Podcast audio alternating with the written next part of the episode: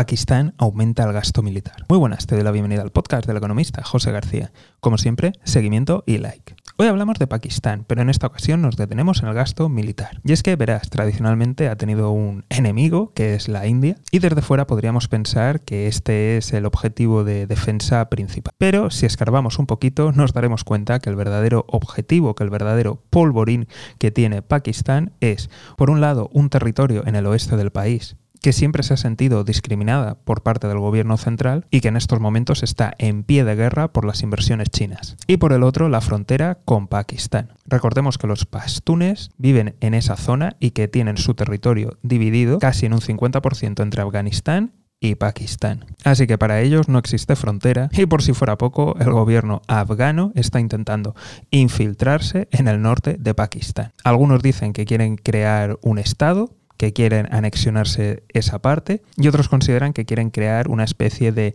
estado religioso. Tampoco puedo hablar más claro para que no me censuren. Y todo esto sin contar la crisis política y la crisis económica que está azotando al país. Así que turno para ti. ¿Qué crees que pasará en Pakistán? Ya sabes que tienes los comentarios a tu disposición. Desde aquí estaremos muy atentos. Y si no te quieres perder nada, ya sabes, seguimiento y like. Nos vemos aquí en el podcast del economista José García. Un saludo y toda la suerte del mundo.